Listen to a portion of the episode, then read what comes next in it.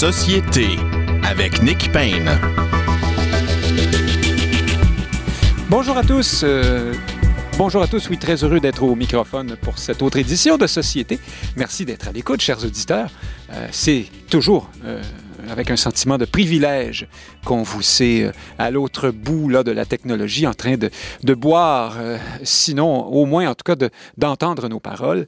Euh, dans quelques instants, nous commentons l'actualité politique avec les deux Frédéric, Bérard et Lapointe, bien entendu. Et puis, tout de suite après, nous discutons de la judiciarisation de nos sociétés. C'est le terme, en tout cas, qu'emploie notre invité, le sociologue Joseph Yvon Thériault, euh, qui nous en parlera davantage. Cette semaine, on pouvait lire un intéressant texte de Benoît Pelletier, le constitutionnaliste bien connu qui fut euh, ministre du gouvernement euh, Charest notamment, qui dit que le Québec peut et doit défendre des droits collectifs, parfois en les mettant devant certains droits individuels.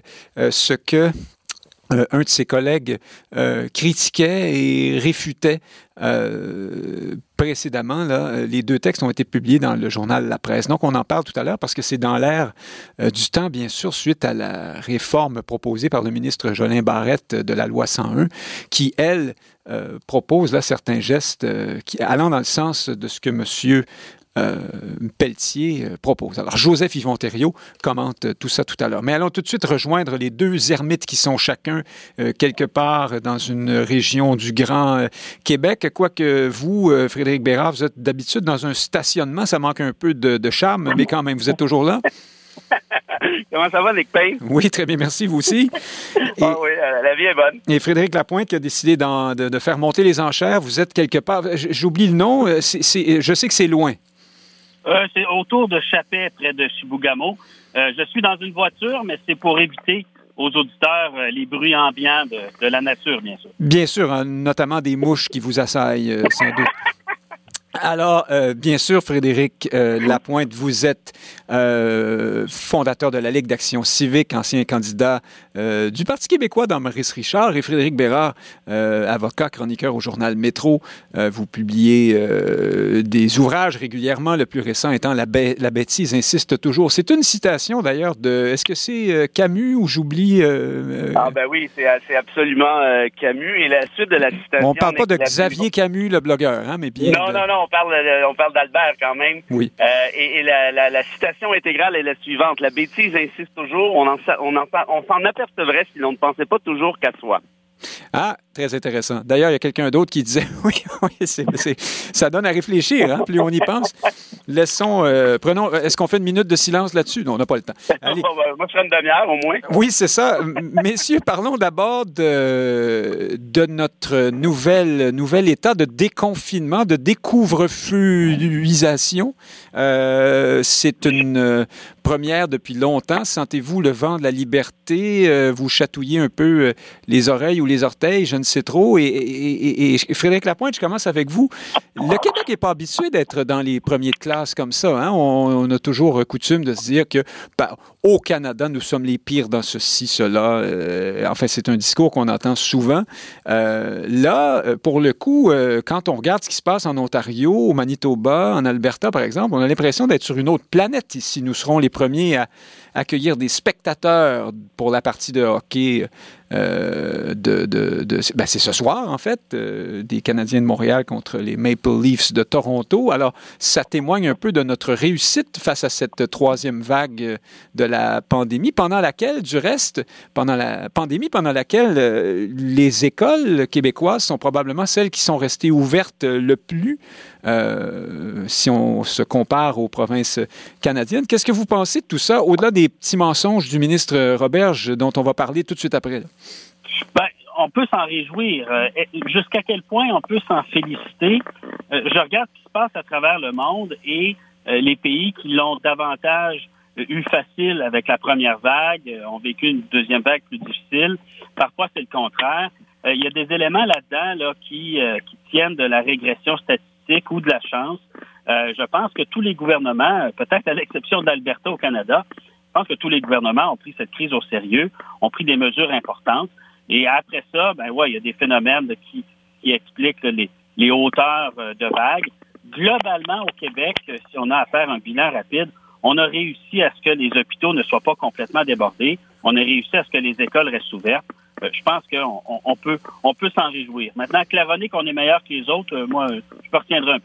Vous n'êtes pas dans, ce, dans cet état d'esprit-là. Vous, euh, Frédéric Bérard, au-delà de vos critiques qu'on connaît bien à l'endroit de, par exemple, l'action de M. Arruda, est-ce que, oui, non, mais vous êtes bienvenu pour les faire encore. Peut-être que, que, ça, ça, ça s'applique à nouveau, mais est-ce que globalement, ben, je vous pose la question différemment. Est-ce qu'on est en train de s'énerver un peu trop et de se préparer une quatrième vague qui pourrait nous prendre par surprise? Pardon à nos auditeurs de soulever cette possibilité, mais on en a entendu parler cette semaine.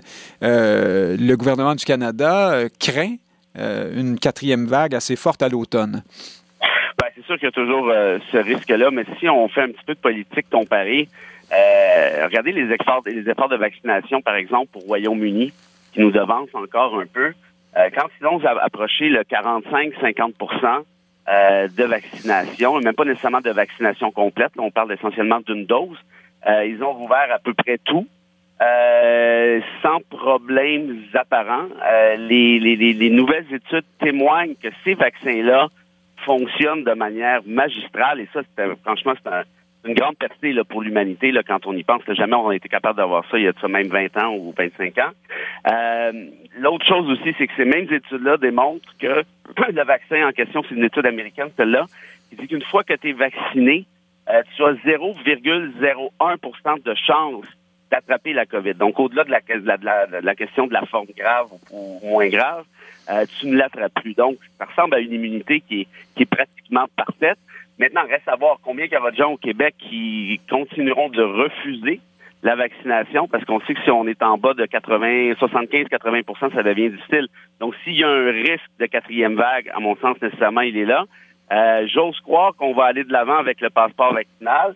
Euh, le docteur Arruda nous a dit que non, ça n'arriverait pas. Donc, si on suit sa tendance, clairement, ça va arriver. Euh, et ça risque de donner un peu de, je un petit peu d'enthousiasme, même un enthousiasme forcé à cette espèce de campagne de vaccination-là. On ne débattra pas à nouveau du passeport vaccinal, on l'a déjà fait, on y reviendra sans doute euh, de toute façon. Maintenant, euh, évidemment, j'ai parlé de la performance en apparence plutôt bonne du Québec ces temps-ci. Ce n'est pas pour nous faire oublier, bien sûr, la terrible performance de, dans la première vague, notamment dans les, bien sûr, les, euh, les CHSLD et autres ressources et infrastructures pour personnes âgées. Ce fut terrible, évidemment. Pour le moment, les choses vont euh, plutôt bien euh, et on fait bonne figure, notamment, comme je le disais, Frédéric Lapointe, parce qu'on a, parce que les, les, écoles sont restées ouvertes beaucoup, mais euh, est-ce dans cette volonté euh, de, de, faire de M. Legault, euh, de faire comme FER, comme le métal, de garder les écoles ouvertes, qu'on a incité le ministre Roberge à de doux mensonges sur la prétendue validation par la santé publique des, tests de l'air dans les écoles? Et puis, ce qu'on apprenait cette semaine, la volonté de M. Roberge de, de, tordre le bras de toutes sortes de façons à la santé publique pour euh, pour qu'elle accède à ces, procédés et finisse par dire qu'elle les appuie. Est-ce qu'on est allé trop loin là-dessus? Oh, c'est très gênant pour, euh, pour le gouvernement, c'est très gênant euh, pour le ministre Roberge lui-même, que je connais bien, qui est quelqu'un qui a généralement de bonnes idées et des idées, je dirais, plantées profond. Hein. C'est quelqu'un d'assez décidé dans la vie, là, pour pas dire un peu rigide. mais dans cette histoire-là, ce que j'aimerais relever, ces deux choses. D'une part, euh, la crise qu'on a vécue a rendu euh, les gens de manière, je dirais, dramatiquement insécure. Et, ça s'est entendu dans le milieu de l'éducation. plusieurs gens disaient, mais c'est épouvantable, on prend des risques avec la vie des gens, on ne devrait pas ouvrir les écoles. Et là, je parle de parents, je parle de professeurs. Il y a vraiment des gens qui sont allés à reculons parce que, je vous dirais, la campagne de peur, dans le cadre de la pandémie, elle a été très efficace, tant mieux jusqu'à un certain point, mais elle a peut-être été trop efficace et on est devenu vraiment euh, très allergique au risque. Le deuxième phénomène, c'est l'autorité énorme de la santé publique dans le contexte de la pandémie. Mais attendez juste un instant, euh, Frédéric Lapointe, juste pour qu'on vous comprenne bien, vous parlez de campagne de peur, donc c'est ce que d'autres euh, la campagne de sensibilisation. On a voulu faire bien comprendre aux Québécois le danger de la pandémie et c'est devenu parfois, d'après vous, parce que campagne de peur, c'est moins noble tout de même. Est-ce que vous trouvez qu'on est allé trop loin là-dessus? Je, je, je, parle de l'effet. oui. Il, il, faudra, il faudra en revenir, mais ça a eu cet effet-là chez, chez un grand nombre de gens. Euh, qui ont adopté des comportements qui, sont des comportements on pourrait qualifier de prudence, mais qui deviennent irrationnels. Mhm. Et fermer, fermer les écoles complètement au Québec, ça, aurait été un geste irrationnel. Mais donc, l'autre volet, c'est l'autorité énorme de euh, la santé publique qui devient des experts sans qui on ne peut rien faire. Et donc, ben, entre les deux, l'espace pour le jugement politique, pour la décision politique, il s'est rétréci. Dans le cas du ministre Robert, ce qu'il aurait dû dire, c'est les tests ont été ce qu'ils ont été. Je n'en ferai pas davantage. Je prends sur moi le risque de ne pas mettre des filtres à air, des, des, des, euh, de la technologie spatiale ou je ne sais trop quoi d'autre pour rassurer tout le monde. Et vous viendrez me blâmer ensuite. ce n'est pas ce qu'il a fait. Il a cherché à avoir la bénédiction euh, du pape de la santé publique. Et ça, à mon avis, c'est l'erreur politique. Il a ajouté une deuxième erreur qui est d'essayer de couvrir ses traces en euh, minimisant là, les, les, premières erreurs. Euh, Frédéric Bérard, euh, certains ont dit cette semaine que c'est, ce sont des mensonges, hein, en fait, de, François Robert. Disons-le franchement, euh, n'aurait pas pu être sans, sinon l'imprimatur, sinon l'approbation, l'ordre ou en tout cas l'esprit en arrière de François Legault qui voulait absolument garder les écoles ouvertes. Qu'en pensez-vous? Euh, peut-être la meilleure preuve qu'on ne prépare pas nos sujets avant, euh, je m'adresse aux auditeurs, elle est ici. que je prenais un petit peu par surprise. Euh, vous savez peut-être qu'il y a une demande d'injonction face au ministère de l'Éducation en ce moment. le problème, c'est que c'est moi qui l'ai déposé comme comme avocat. précisément là-dessus, il y a une nouvelle demande interlocutoire qui a été déposée mardi. Euh, donc, c'est un peu délicat pour moi d'en traiter, euh, mais, mais euh, oui. Je, je, je, pourrais, parce que l'affaire est devant les tribunaux, vous comprenez bien, mais, mais ce que je peux dire, c'est que, je suis d'accord. Ah bon? Avec l'idée que M. Legault... Avec, avec Frédéric, puis peut-être aussi avec votre énoncé préalable à... Selon lequel, finalement, c'est ça. C'est la volonté de François Legault de garder les écoles ouvertes qui a peut-être ouvert le chemin à ce qu'on tourne les coins ronds un peu chez M. Robert sans vouloir trop bouiller, euh, arrive un moment donné où tu ne peux plus protéger un ministre qui, d'une part, est détesté par le milieu, mais, mais, mais solidement, qui est très manifestement incompétent et qui, là, en plus, ajoute mensonge par-dessus mensonge, parce que c'est pas la première fois, on le voit avec les articles de Radio-Canada, Thomas Gerbet qui, euh, qui fait un sacré job à ce niveau-là. Ah ben là, on voit que euh, votre, votre, devoir de réserve ça s'ouplie déjà dans, le deuxième jet. Vous vous connaissez trop bien, c'est trop facile de me faire marcher. Euh, mais voilà, j'en ai assez dit, vous avez raison. Merci de me protéger contre moi-même. oui, Frédéric Lapointe, on dit ça du ministre Roberge. Vous avez fait état de ses qualités, de ses défauts il y a quelques instants. Il en demeure pas moins que le, le milieu d'éducation et le ministère d'éducation sont un peu vus comme une mission impossible euh, dans le monde politique. On considère ce milieu euh, comme étant assez euh, corporatiste, rébarbatif. Ça fait longtemps qu'on... Je me souviens pas, moi, qu'on ait encensé un ministre de l'Éducation, même qu'on n'ait pas dit qu'il était incompétent, rigide et le reste et le reste. Est-ce qu'il n'y a pas un problème là aussi? c'est parce qu'avant le gouvernement caquiste, on a eu un trop grand nombre de mandats du gouvernement du Parti libéral et ils ont ah! nommé notoirement des ministres à temps partiel, des gens désintéressés ou des incompétents. Euh, donc, euh, je, vous, je, vous, renverrai un peu plus loin en arrière. On a eu des ministres de l'Éducation fort compétents. L'un d'eux était François Legault, d'ailleurs, qui s'est fait les dents comme jeune ministre euh, à l'Éducation et qui, je me souviens très bien parce que je l'accompagnais dans ce temps-là, brassait la cage aux commissions scolaires, brassait la cage aux syndicats, brassait la cage à ses fonctionnaires, très certainement. Il trouvait le moyen d'arriver euh, à ses fins, mais euh, enfin, sans mentir publiquement pour qu'on sache.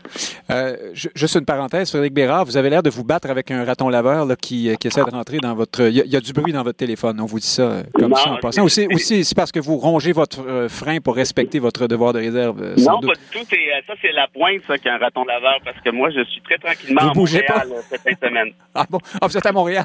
Mais il y en a à Montréal aussi, vous savez. Oui, oui, c'est vrai. En fait, l'exemple est assez mauvais. Ça pourrait être un coyote aussi, remarquez Oui, c'est ça. Euh, quand c'est pas des ours à Dorval. Hein. Euh, changeons de, sujet. Parlons, euh, il faut en parler encore, du fameux troisième lien proposé par le, le gouvernement Legault entre Lévis et Québec. pour plusieurs, c'est une espèce de boulet que ce gouvernement traînera longtemps, mais, mais pour d'autres, au contraire, euh, il y, a là quelque chose d'électoralement rentable pour, euh, pour les caquistes et derrière euh, le bruit des médias montréalo-centristes. Frédéric Lapointe, je commence par vous parce que vous n'avez pas donné votre avis là-dessus la semaine dernière. donc derrière ce bruit-là, il y a une vaste majorité de Québécois pour lesquels soit leur opposition à ce projet n'est pas un déterminant électoral, soit ils sont plutôt d'accord avec le projet. Qu'est-ce que vous en pensez? Ben, ce n'est pas un déterminant électoral pour le moment. Euh, un gouvernement il peut être populaire en raison de sa gestion de la pandémie, hein, comme Lucien Bouchard a été autrefois populaire en raison euh, de la gestion de la crise euh, du verglas. Mais il faut pas trop mettre de, de, de, fardeau sur l'âne. À un moment donné, il, s'écrase. on ne sait pas toujours à partir de quel moment les mauvaises décisions, les mauvaises inclinaisons, les mensonges publics, euh, les problèmes d'éthique euh, du ministre Fitzgibbon, euh, quand est-ce que l'âne va en avoir trop sur le dos et que l'électorat va se mettre à magasiner? Certainement, dans le cas du troisième lien, en ce moment, ce qu'on vit, c'est une, espèce de perte de perspective sur la valeur de l'argent. Hein, le gouvernement fédéral fait 300 milliards de déficit. On, on, hausse les épaules, les banquiers sont contents. Le gouvernement québécois dépense 10 milliards dans un tunnel, peut-être que le fédéral financera, peut-être que le fédéral financera pas, tout le monde hausse les épaules. À un moment donné, le sens de l'argent, la valeur de l'argent va revenir. Il va y avoir des dérapages dans le cadre de ce chantier. Ce sera une bombe à retardement pour la CAC. D'ailleurs, qu'elle tente de faire ce tunnel ou qu'elle tente de reculer. Ça a été une très bonne idée peut-être de le promettre, mais leur temps, je dirais que leurs heures ou leurs années sont comptées et ce tunnel va être assez emblématique de leur avenir politique. Alors, on est en contexte pré, presque préélectoral pour la CAQ, préélectoral à Ottawa, certainement. Euh, Justin Trudeau, euh, Frédéric Bérard s'est montré plutôt ouvert à la. il, est en attente de la demande officielle de financement du gouvernement du Québec pour ce projet-là, même si pourtant Ottawa se prétend euh, porteur de mesures de développement euh, et d'investissement vertes. Ça n'a pas eu l'air d'être un problème pour M. Trudeau quand on lui a posé euh, la question cette semaine. Est-ce que est-ce qu'électoralement c'est bon pour la CAC Est-ce que est-ce qu'on peut imaginer un, un financement fédéral? Frédéric Lapointe n'a pas l'air sûr de ça du tout, lui. Vous savez, cette semaine, Nick, une nouvelle étude a été euh, déposée qui, étude scientifique indépendante, qui témoigne de la chose suivante. on nous sommes rendus à 40% de chance d'ici 2025 de taper le 1,5 degrés Celsius côté réchauffement climatique, ce 1,5 étant la limite donc maximale prévue par l'accord de Paris avant de tomber dans ce qu'on appelle l'espèce de point de bascule euh, ce qui veut dire que par la suite, ce sera trop tard. Donc, 2025, c'est demain matin. Et ce que vous venez de dire là, je suis en train de faire un détour, vous allez me dire, mais il faut vous expliquer la chose suivante. Moi, ce qui m'embête le plus sur ces questions-là, c'est exactement ce que vous venez de dire. C'est que ça devient, je sais qu'on ne gagne pas d'élection sur la question environnementale, mais tant et aussi longtemps que la population ne sera pas conscientisée davantage, et il en manque, il en manque un sacré paquet, euh, ben, nos politiciens vont continuer de tripoter des espèces de promesses absolument débiles, comme celle d'un tunnel. Moi, que ça coûte 10 milliards, ça en coûte 100, ou que ça coûte 25 cents, rendu là, je m'en fous un peu. Mais franchement, c'est à contresens de l'histoire. Et là, Trudeau, qui est pas trop sûr, parce qu'évidemment, ne veut pas chicaner avec le gouvernement québécois tout juste avant l'élection, parce que lui est en pré-campagne électorale, ça devrait être déclenché en septembre, ben, il va être obligé de faire encore une fois du limbo pour essayer de têter un, têter l'autre. Et, et, on n'en sort pas, parce qu'effectivement, François Legault l'a dit en chambre, il a dit à Manon Mancé, les études scientifiques pour lui, là, pour Legault, qui justifie son tunnel de, de clown, c'est les, études suivantes. Il a dit à Manon Mancé, à ce que je sache, vous avez juste deux députés solidaires à Québec. vous n'en avez pas à Chaudière-Appalaches, vous n'en aurez pas non plus. Fait que pour lui, là, c'est ça l'importance du, troisième lien. Ça envoyait le message que c'était électoraliste, oui, mais on, ben, ben ose imaginer qu'il y a quand même une vision derrière ça. Frédéric ben, Bérard, vous parliez, vous parlez là, des études, euh, puis vous en parliez la semaine dernière aussi, qui, euh, qui nous disent, par exemple, que bon, il y aura seulement tel ou tel nombre de véhicules qui vont passer là-dedans. Donc, en regard du nombre de véhicules, ça nous coûte 370 000 euh, par, par, par, utilisateur. je, ne sais plus trop. Bon, il y a un universitaire dont j'oublie le nom qui réagissait de telles assertions dans le soleil cette semaine, évidemment dans la région de Québec, et qui disait, lui, euh, la, science, c'est très bien, mais la science ne sert pas nécessairement à faire des prédictions et toutes nos, projections à ce moment-ci, euh, les vôtres, les miennes, disait-il, ne valent pas grand-chose face à ce que sera vraiment l'état de la circulation dans 40 ans.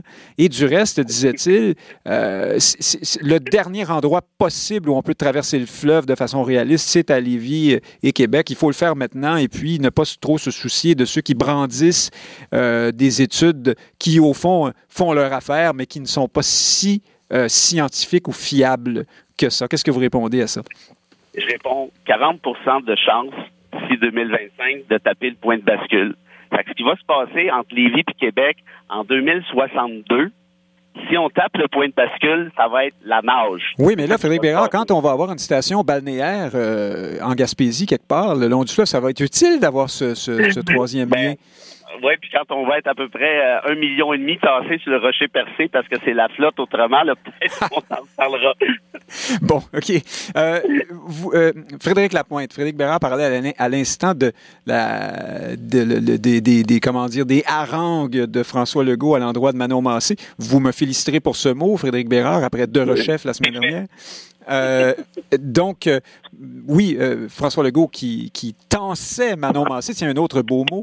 il l'a fait de même avec, avec Dominique Anglade, qui est tout de même la chef d'opposition, mais de façon peut-être plus efficace, pourrait-on penser, parce qu'il a mis Mme Anglade devant la difficulté qu'ont les libéraux de prendre une position claire là-dessus. Ils sont contre, mais en même temps, ils ont déjà laissé entendre qu'ils étaient tout de même pour l'idée d'un, troisième lien. Donc, ça devient un peu euh, difficile de lire leur position. Euh, est-ce que Mme Anglade a quelque chose à perdre ou à gagner? À Québec, vraiment, que reste-t-il pour les libéraux? À Québec, je sais qu'on on espère encore récupérer Jean Lesage. Il y a Tachereau. D'ailleurs, c'est drôle que ce soit toujours des comtés solidaires euh, de, Québec qui sont actuellement euh, euh, sous les couleurs de Québec solidaire. Qu'est-ce que vous pensez de tout ça? Est-ce que Dominique Anglade est, est mal prise ou non devant les attaques de M. Legault là-dessus?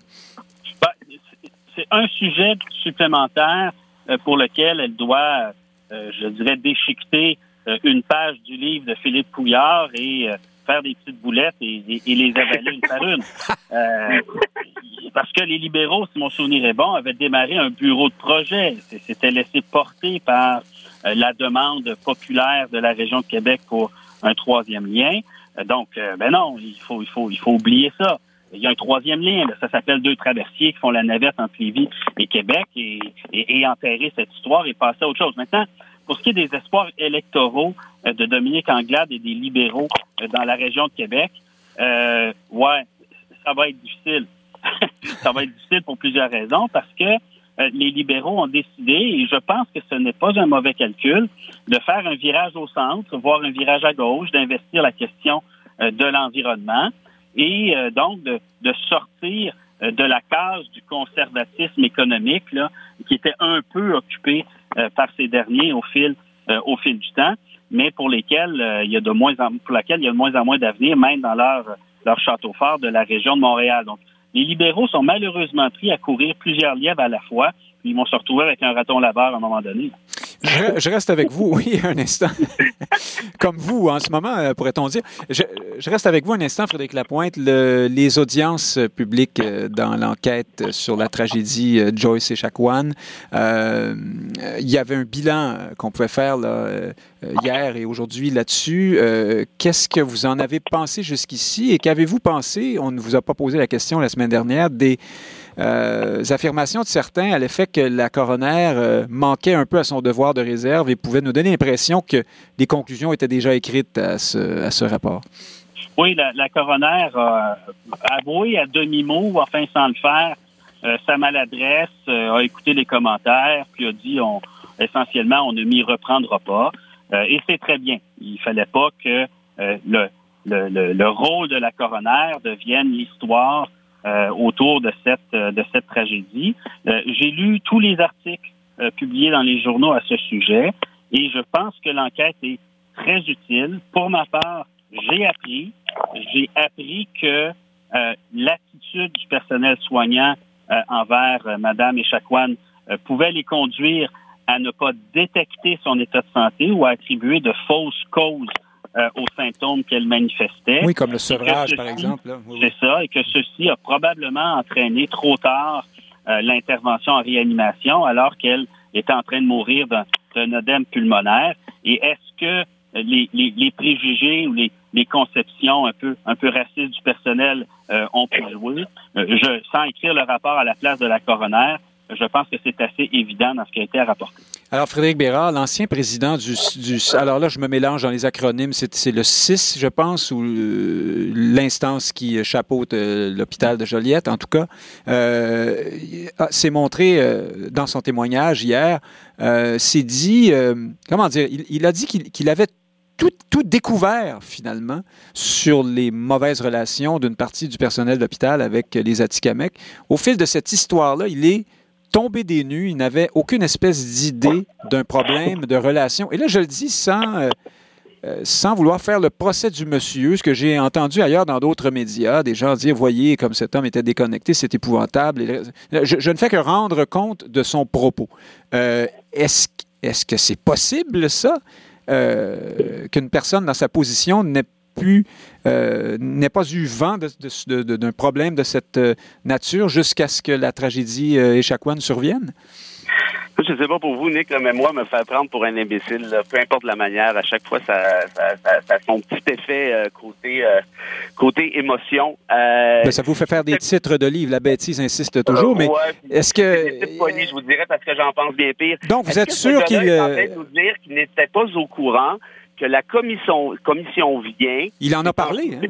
C'est tranché précisément sur le cas de l'hôpital de Joliette et du racisme envers les Atikamekw alors qu'il était en poste. Il est en train d'essayer de nous faire croire qu'il ne savait pas que son procès avait lieu euh, au même moment où, franchement, il va falloir arrêter de prendre des gens pour des tatas, là. Et en plus, il nous dit, ah ben non, mais là, j'ai vu ça, mais j'ai trouvé ça bien effrayant. Alors, de deux choses l'une. Soit que tu es une andouille absolue ou tu es un menteur Et dans les deux cas, franchement, moi, je suis, je suis spectaculairement fâché. Je suis d'accord avec tout ce que Frédéric a dit, sauf une affaire. Il a dit comportement un peu raciste. Tu peux pas être un peu raciste. Tu es enceinte ou tu ne l'es pas. Et dans ce cas-ci, on l'a vu, on l'a entendu, on a vu d'autres témoignages euh, cette semaine qu'on ne savait pas, dont euh, la fille d'une patiente qui était à côté. Et on dit, bon, elle est morte, on va avoir la paix. ça commence à être pas si mal. Après ça, ils l'ont tassé avec un sac à poubelle sur la face lorsqu'il l'amenait vers, le, je sais pas moi, la morgue ou fouillez-moi quoi. C'est-à-dire, mais c'est d'une violence absolue. Tout ça après lui avoir balancé les pires insultes racistes possibles. Qu'est-ce que tes enfants vont penser de toi? Vous êtes juste bonne pour fourrer, vous autres, les Autochtones, puis faire des petits. C'est pas raciste, ça. C'est un peu raciste. Non, franchement, il faut arrêter là, de, de décaler avec des... Euh, avec des euphémismes, là, c'est absolument dégueulasse ce qui s'est passé là. Merci à cette commission-là. Maintenant, est-ce que le rapport a été écrit à l'avance? C'est pas très sorcier parce que franchement, on l'avait vu avec le Facebook Live. Et moi, ce qui me, qui, me fâche le plus, c'est que c'est ces tata-là, comme ce directeur, machin truc-là, qui essaie de nous dire, oh non, ben je savais pas. Ben c'est la preuve ultime que le racisme systémique existe. Parce que soit tu l'as d'en face puis tu regardes ailleurs, ou soit que tu n'es même pas assez intelligent pour t'en rendre compte. Puis dans ce cas-ci, je vote pour la première option. Frédéric Lapointe, est-ce que ça se peut que cet homme ait euh, sincèrement, sans être une andouille, euh, mal mesuré ou n'ait pas pu mesurer l'ampleur du problème, si tant est qu'il y a un problème de grande ampleur, qu'il y ait un problème de cette ampleur à Joliette? Ben, les rapports sont une chose. Euh, la description dans le vif euh, du récit, du vécu euh, d'une patiente à travers euh, son hôpital en est une autre. je le formulerais ainsi si j'avais à plaider pour le monsieur. il pouvait, il pouvait lire un rapport et comprendre ce qui est écrit, mais il ne pouvait pas le ressentir comme il le ressent lorsqu'il témoigne avoir été transformé par l'enquête actuelle sur le cas de Joyce Echaquan. Alors, passons à un autre sujet. Euh, je, je, sens comme un, comme un, comme un, comment dire, un contraste entre votre propos et celui de Bérard dans la forme, mais sur le fond, vous n'êtes pas si loin que ça, euh, finalement. Ce dossier sera à suivre, bien entendu. Dernier sujet pour ce matin, chers collaborateurs, euh, cette motion euh, du Bloc québécois euh, demandant aux euh, élus fédéraux de se prononcer sur la, si vous voulez, le droit ou la capacité pour le Québec euh, de mettre en marche les changements constitutionnels proposés par le projet de loi 96. Euh, Donc, cette motion, euh, appuyée par tous, sauf par Jody Wilson-Raybould, désormais députée indépendante. Est-ce que, Frédéric Lapointe, je reste avec vous, on assiste à la réédition en petit euh, de l'échec de l'accord du lac Meach avec euh, Elijah Harper au Manitoba qui avait finalement scellé le sort de, ce, de cet accord. J'entends par là, bien sûr, un autochtone, un membre des Premières Nations. C'est la même chose ici. Est-ce qu'il y a quelque chose, est-ce qu'il y a une signification derrière tout ça? Et pour le reste, qu'est-ce que vous inspire cette, cet épisode? Je me souviens qu'Elijah Harper le portait, euh, l'a fait d'un trait de plume à l'Assemblée législative du Manitoba. Littéralement les, gens assez vieux comme moi euh, s'en souviennent. Euh, moi, bien franchement, quand j'ai vu que euh, Mme Raybould a mis un sable, un grain de sable dans l'engrenage, je n'ai mais absolument pas fait de lien avec le fait qu'elle pouvait être d'origine autochtone. Vous, vous, me soumettez le parallèle, je, le, je le note mais c'est la. Alors, pour, pour le reste. Alors, pour le reste, qu'est-ce que ça nous dit? Il euh, y, a là l'apparence d'une grande unanimité tout de même, comme si ça ne faisait pas débat euh, au Canada anglais. En même temps, on a vu les éditorialistes déchirer leur chemise là-dessus, euh, tant et plus, là, euh, parce que c'était perçu, comme ce l'est toujours, comme étant une sorte de traitement de faveur à l'endroit du Québec. Mais je vous signale que à l'épisode, pour y revenir, de l'accord du lac Meach, au départ, il n'y avait pas l'air d'avoir de problème non plus. Hein. il a fallu que des gens se posent en champion de l'unité canadienne. C'était Pierre-Éliott Trudeau qui était sorti de sa retraite à l'époque, puis Jean Et d'autres mais jusqu'à ce moment-là, il ne se passait pas grand-chose. Est-ce qu'on peut imaginer euh, un phénomène euh, du genre? Oui, c'est possible. Remarquez, le Bloc québécois va revenir à la charge euh, dans, une autre case horaire de l'agenda des travaux parlementaires. Et là, il n'aura pas besoin de l'unanimité pour que la motion soit débattue et adoptée. On pourra, on pourra regarder qui pense quoi. Et ça laissera, j'imagine, un peu de temps pour, comme vous dites, euh, quelques chroniqueurs d'opinion publique, un leader inopiné euh, pour détacher quelques députés euh, qui auront vécu un chemin de Damas anti-québécois d'ici l'adoption de la motion.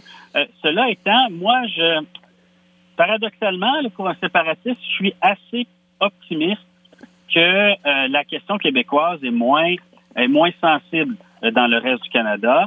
il y a probablement beaucoup plus d'indifférence à, la spécificité du Québec aujourd'hui qu'en 1990. Donc, je peux être encore une fois déçu euh, par mes concitoyens temporaire du reste du Canada, mais je suis quand même plutôt optimiste. Frédéric Bérard, euh, je, vous le séparatiste vient de parler. Euh, je vous pose la question de celui qui ne l'est pas, euh, pas officiellement en tout cas, ou pas du tout. Enfin, j'en sais, sais rien, mais moi non plus d'ailleurs. Oui, vous non plus, c'est ça. Le bloc québécois est-il en train de faire la démonstration? Parce que plusieurs ont dit cette semaine que si on est frileux à Ottawa en ce moment, si on n'ose pas se prononcer contre la motion du bloc, c'est bien, c'est bien justement parce qu'elle vient du bloc et on veut pas donner de munitions électorales à ce parti à l'aube d'élections qui s'en viennent. Le Bloc est-il en train de montrer son utilité comme, non pas comme parti indépendantiste, mais comme euh, vecteur de, bonne entente euh, et de bon fonctionnement du fédéralisme canadien? Ben, permettez-moi quelques trucs, quelques remarques. Il y, a des, choses importantes qui ont été dites là. Euh, premièrement, si la, la, loi 96 prévoit que Québec peut agir unilatéralement, trouvez pas ça un peu ironique, vous, que le Bloc ait demandé à Ottawa s'ils sont d'accord avec le fait que le Québec agit unilatéralement? Il me semble qu'il y a quelque chose ah, ben, si vous voulez être l'animateur puis me poser la question, je vais vous faire un exposé là-dessus. Euh, pour, pour, résumer, je dirais oui. Ben, c'est oui, mais ça, me semble ça me semble absolument farfelu. L'autre affaire, la, différence avec Nietzsche, au-delà de l'aspect autochtone de l'affaire, c'est qu'il y a une différence fondamentale. Dans Nietzsche, on avait 10, par 10 législatures provinciales, plus le fédéral, qui se sont entendus pour amender la Constitution en vertu de la formule d'unanimité pour les cinq propositions. Donc, c'est une entente. Et puis, évidemment, ça arrive à la toute fin, mais vous avez raison de dire que ça s'était bien passé au début. Ici, ça n'a absolument rien à voir. Vous avez une province seule qui essaye le, le, comment on appelle ça, la passe du coyote, là, qu'apparemment, c'est ce qu'on se dit au gouvernement Legault, ou la passe de l'ours qui tousse, ça doit se ressembler. Ou on est laveur, bien sûr. Un, petit tour de passe-passe. Là, on n'est pas du tout dans la formule de l'unanimité, on est dans la formule de, en tout cas, d'une certaine forme d'unilatéralisme, si je peux dire, proposé par Québec. Or, par définition, si tu vas de manière unilatérale, tu n'as pas besoin de l'avis des autres. Et là, ce qui est encore plus problématique, c'est que là, on fait comme si c'était un enjeu politique à 100 Ce qui est faux. Que Justin Trudeau trouve que c'est de l'allure, d'ailleurs, on sait pourquoi, c'est parce qu'il y, a la chienne de se pogner avec Québec à quelques mois des élections. C'est tout, il n'y a pas d'autre raison que ça. C'est quand même pas lui qui va décider, ni les autres provinces c'est plate à dire, mais ça va être les tribunaux. Parce que quand il va y avoir une communauté, euh, un, euh, Joe X, Joseph Y, communauté anglophone, qui décide de s'adresser à ces mêmes tribunaux, ben ceux-ci auront à décider si c'est la formule euh, de l'article 45, c'est-à-dire une formule euh, unilatérale, ou si c'est la formule de l'unanimité. Moi, j'ai déjà répondu, la, pas de l'unanimité, mais bilatérale. J'ai déjà répondu la semaine dernière. Pour moi, c'est clair que c'est une formule euh, qui, qui vise une certaine forme de bilatéralisme. Donc, l'appui d'Ottawa est nécessaire. Euh, et, donc, de ce fait-là, euh, moi, je trouve ça, je trouve ça particulier, là, parce que là, on amène ça dans l'arène purement politique, comme si c'était là que ça. Puis, je dis pas que c'est pas important, mais c'est pas là que ça va se régler au final, peu importe, peu importe ce qu'en pense Justin Trudeau. Pour le reste, tout ce que vous avez dit sur la question de là, moi, c'est ce que je trouve le plus fascinant là-dedans. Quand je vois les, les souverainistes euh, euh, prendre le mort aux dents en rapport aux réactions euh, du face au projet de loi 96, je dis ben vous devriez pas là, vous devriez plutôt être content à mon avis, parce que si la, la, la loi 96 est adoptée telle quelle, et s'il y a une modification unilatérale qui prévoit que le Québec est une nation et qui prévoit que le français est la seule langue officielle et commune, ça, ça fait le jeu de la CAQ à un million de mille pour cent. Le PQ vient de se faire assassiner pour de bon. Et puis pour le Bloc, ben, vous l'avez dit, puis moi je pense que ça fait longtemps que c'est le cas, je pense que le Bloc a été peut-être le meilleur apôtre, le meilleur ambassadeur pour le fédéralisme canadien depuis les années du 7, parce qu'il a réussi à faire, dans le fond, c'est mieux faire fonctionner la fédération au profit du Québec. On parle, par exemple, des fiscal, les trucs du chômage, et ainsi de suite. Puis c'est même pas moi qui dis, c'est du CEP lui-même qui s'en vantait. Or, arrive un moment donné où les Québécois se disent, ah, ben finalement, ça, c'est pas pire, hein, ça, ça, fonctionne correctement, le Canada. Et puis là, il manquait l'aspect symbolique, c'est-à-dire l'aspect nation, l'aspect linguistique et tout. Puis là, ça va se faire comme par magie. Ben, évidemment, les tribunaux n'interviennent pas. Bon, ben voilà, bingo. en, terminant là-dessus, en 10 secondes, Frédéric Bérard, euh, pensez-vous qu'on peut, toujours en plus petit, parce que somme toute, il n'y a pas de, beaucoup d'électricité dans l'air autour de ce sujet-là, comme il y en avait à l'époque autour de Meach et de. Meach avait beaucoup plus d'ampleur là, comme projet euh, qu'une simple modification dans le, dans le petit tiroir provincial de la Constitution, si on veut, le, tiroir québécois. C'est l'expression de Jean-François Lisée. Ça, on marque ce jour d'une pierre blanche, le jour où je cite Jean-François Lisée. Mais donc, euh, est-ce que vous est-ce que vous ne voyez pas euh, la possibilité tout de même que euh, après, hors contexte électoral ou dans un autre contexte, à un moment donné, les, euh, le Canada, euh, les tenants de la ligne dure à l'endroit du Québec se, se, deviennent plus vocaux et plus mobilisés contre cette démarche? Comme c'est arrivé, parce que vous parliez de Meach, vous dites que ça a échoué à la toute fin, tout allait bien au début, mais il reste que l'opinion publique canadienne est, est, devenue très, très, très braquée à l'endroit du Québec pendant cette période et il a fallu, en quelque sorte, instrumentaliser certains individus, ou en tout cas, certains ont, utilisé, ont été ceux qui ont porté le couteau, là, mais vous voyez. Il faut faire attention parce que dans Meach, toutes les provinces, à l'exception du Manitoba, avaient avalisé les cinq conditions de l'accord. Oui, mais ce que je veux dire, c'est que tout ce beau monde-là a poussé un grand sourire, un soupir de soulagement quand une seule personne, à la toute fin, a fait planter le processus parce qu'il était ben, devenu assez évident que ça passait pas ben, euh, au Canada. Voyez, euh, je ne suis pas d'accord avec vous parce que comme je pense que le Québec n'est pas monolithique, je dirais à plus forte raison, le reste du Canada aussi. Euh, et, pour le reste, ici, le Manitoba, il faut pas oublier non plus que la, législature manitobaine était en faveur de Mitch. Elijah Harper a réussi à faire foirer ça pour une raison purement technique, qui était de celle de reporter euh, le vote de quelques semaines, d'éviter un référendum à ce niveau-là. Donc, ça prenait l'unanimité de la Chambre, ce qui est absolument absurde. Euh, donc, de penser que, je sais que c'est classique de penser que les Canadiens anglais, bon, blablabla, bla, bla, nous aiment pas. Ben, C'est-à-dire que les études d'opinion à l'époque ne mentaient pas. C'était une, vague euh, d'opinion contraire à Mitch à l'époque. Mais écoutez, le, temps, ben on fera une émission sur, sur l'accord, l'échec de l'accord ben, à la toute fin, vous avez raison. Mais pour le reste, je, je vais terminer, si vous voulez bien, avec un truc très rapide et très, très triste, c'est que nous sommes à peu près les trois du même âge, ni plus ni moins. Et j'ai malheureusement l'impression, comme constitutionnaliste, que ces débats-là sont peut-être les débats d'une génération qui, euh, qui, qui, voilà, qui est la nôtre et qui intéresse plus grand monde aujourd'hui. Euh, voilà. Le débat, le has-beenisme constitutionnel. Donc, Frédéric Bérard, Frédéric Lapointe, retournez à vos ratons laveurs, vos ours et vos mouches. Et euh, c'est toujours un plaisir de vous avoir avec nous. Merci. Dans un instant, euh, le sociologue, euh, professeur émérite euh, Joseph Yvon Thériault est avec nous. À tout de suite.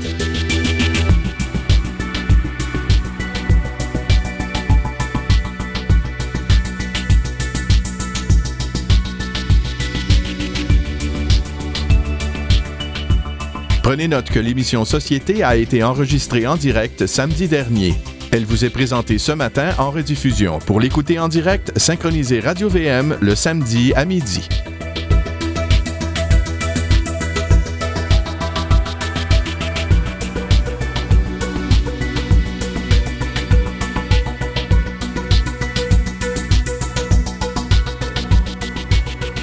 Alors parlons maintenant de la judiciarisation de nos sociétés.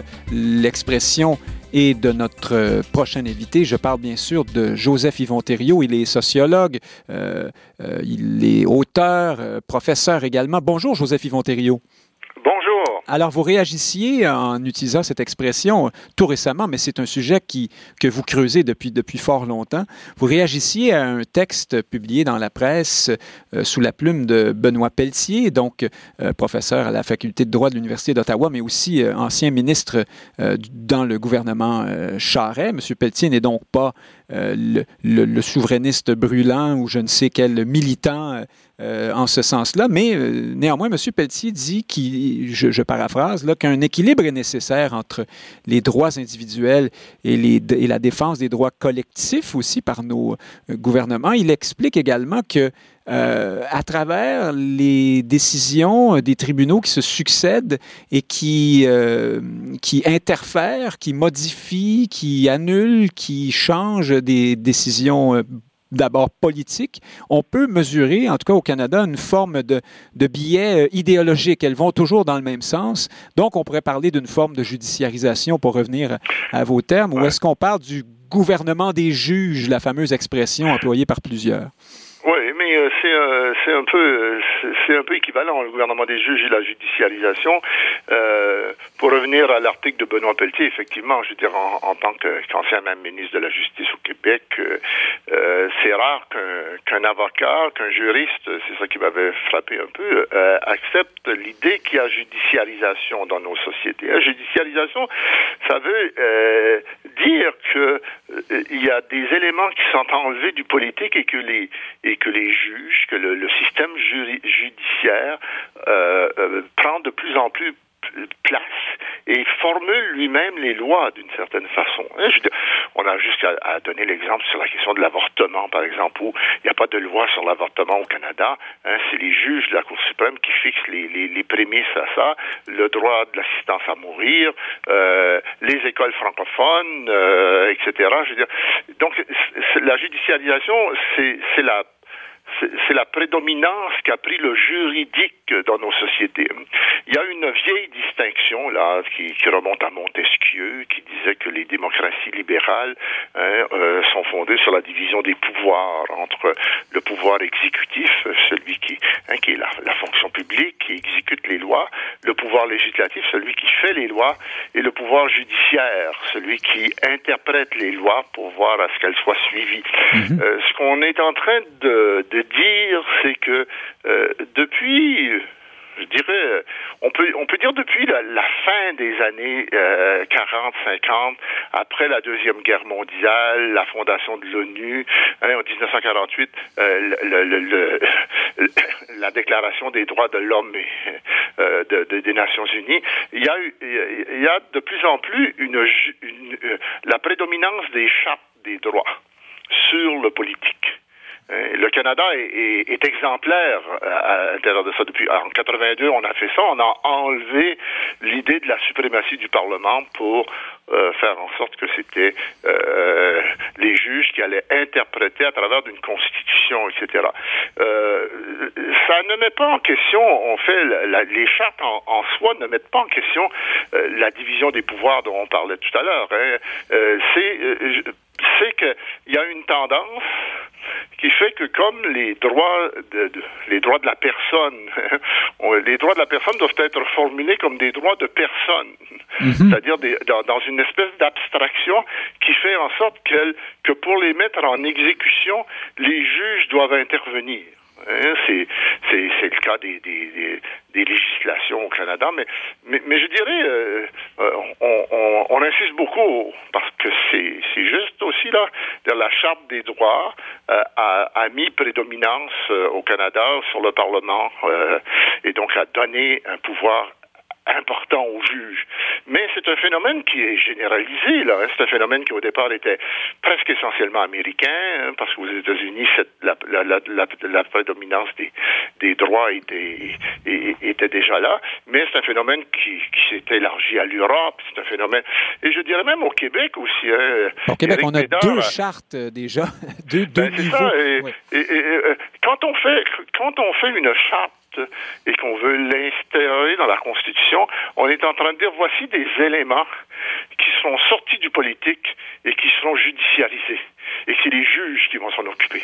Oui, vous, et, vous alliez nommer Frédéric Bérard qui allait exactement dans, dans, le sens contraire il y a quelques minutes et il est très, euh, j'allais dire symptomatique, il est très représentatif de la d'une grande partie des juristes constitutionnalistes et autres pour lesquels le droit euh, constitutionnel et autres est, est, une forme de est presque divin, non? C'est-à-dire. Euh, ben oui, non, non, mais c'est ça qui c'est pour ça que j'étais un peu surpris. Que, il va même dire ça, mais c'est pas grave, il se défoulera la semaine prochaine. Oui, oui. Que Benoît Pelletier, qui vient d'une école de droit et qui est un euh, accepte cette idée parce que habituellement les, les, les, avocats, dont Vérard, ils, ils sont très corporatifs, ils sont en train de défendre leur pain là en disant que c'est bon que dans nos sociétés ce soit les juristes parce qu'on présume que les juges que les juges sont neutres.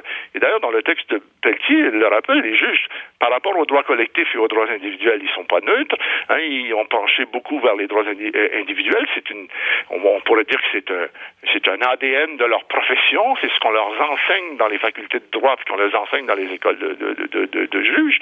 Euh, mais euh, on, voit aux États-Unis, par exemple, hein, que, la cour, que le débat politique sur la Cour suprême, euh, dans les années 80, les milieux progressistes étaient d'accord avec la judiciarisation parce qu'on disait que les juges étaient progressistes et que c'est eux qui allaient donner des droits euh, aux, euh, euh, aux, homosexuels, sur le mariage gay, qui allaient donner des droits sur l'avortement, etc. Aujourd'hui, on voit le contraire. On dit ah les juges sont en train d'être de devenir conservateurs, mais on, voit bien que les juges sont pas ils sont pas là pour ils n'interprètent pas uniquement la loi, ils font la loi. Oui. Et parce que la loi, les, les, les, les lois dans les, par des définitions sont très abstraites et quand on, pour les, pour les rendre efficaces, il faut les énoncer dans des particularités. Et donc, on peut bien dire que euh, chacun a le droit à, à, professer sa religion, mais ça veut rien dire tant qu'il n'y a pas une religion qui se lève debout puis qui dit, moi, je veux être reconnu. Là. En effet, euh, vous, vous, parliez, on parlait à l'instant et on salue Frédéric Bérard, mais c'était pour symboliser, pour parler des juristes en général. Mais est-ce que, en même temps, c'est pas trop leur demander de, c'est-à-dire qu'ils s'expriment dans leur domaine, dans leur champ de compétences. Ils ne sont pas sociologues, politologues, euh, philosophes, et euh, évidemment pour eux, ils apprennent que le droit constitutionnel doit être respecté et qu'il fonctionne selon tel et tel paramètre. Est-ce que le problème n'est pas politique, au fond, Joseph Yvon euh, Moi, je pense que oui. Vous allez dire, le, problème, il est, il est politique. Je, je donnerai euh, euh, un exemple dans, dans, la politique canadienne. Quand on a donné les droits aux institutions scolaires, aux minorités francophones et à la minorité anglophone du Québec, aux minorités linguistiques, un, un, membre du comité avait dit on, on, va mettre une on va dire qu'ils ont droit à leur institution. Euh, et, quelqu'un a dit, mais c'est quoi une institution? Est-ce que c'est une classe? Est-ce que c'est une école? Est-ce que c'est une commission scolaire? Est-ce que c'est un ministère de l'Éducation? Et euh, la personne a dit, ben, euh, on va aller voir dans le dictionnaire, et il dit, on a trouvé qu'il y avait 11 définitions à institution, puis on a dit, c'est parfait, les juges décideront. Oui. Et, donc, on voit que c'est une forme de paresse, d'abandon, là, non? Ben oui, c'est une abdication du politique. Hein, quand on parle sur l'avortement, c'est la même chose. Au lieu de, au lieu de dénoncer, au lieu d'arriver avec des accords politiques, des lois qui sont temporaires, on essaye de dire, euh, on va laisser, on va mettre ça dans quelque chose d'abstrait et on va laisser ça aux juges.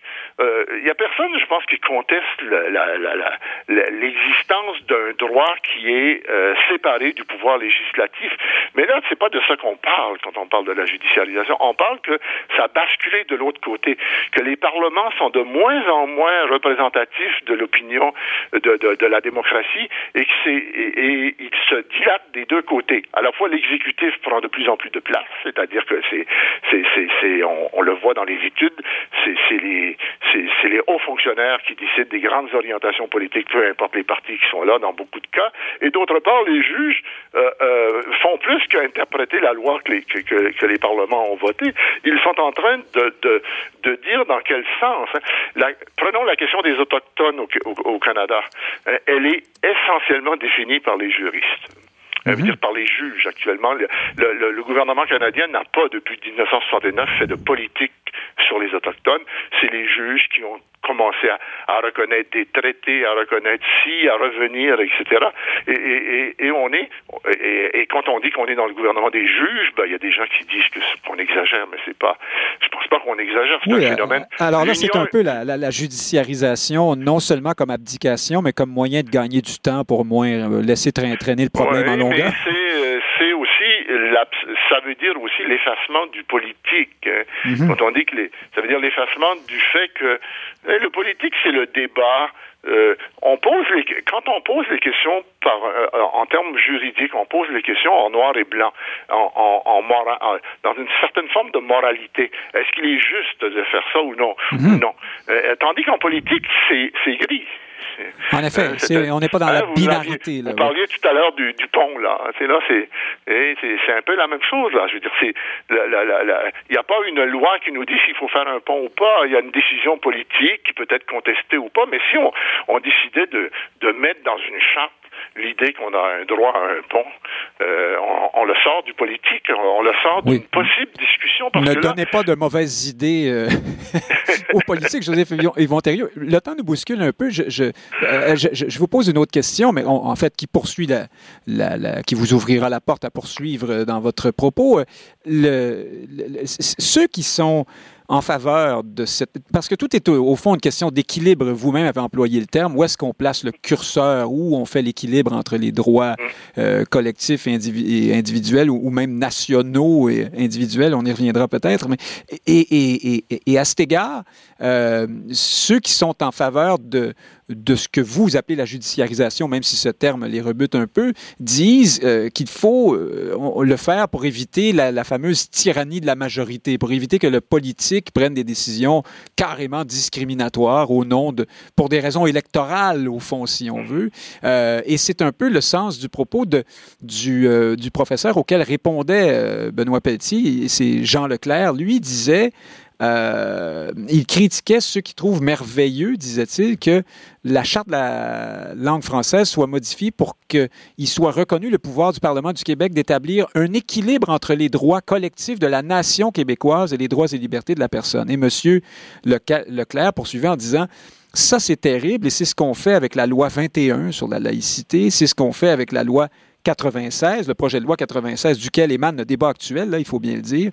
Euh, alors, pour lui, on va trop loin euh, dans la défense euh, des, si on veut, des intérêts de la nation québécoise face aux droits individuels. Qu'est-ce que vous, que vous en pensez?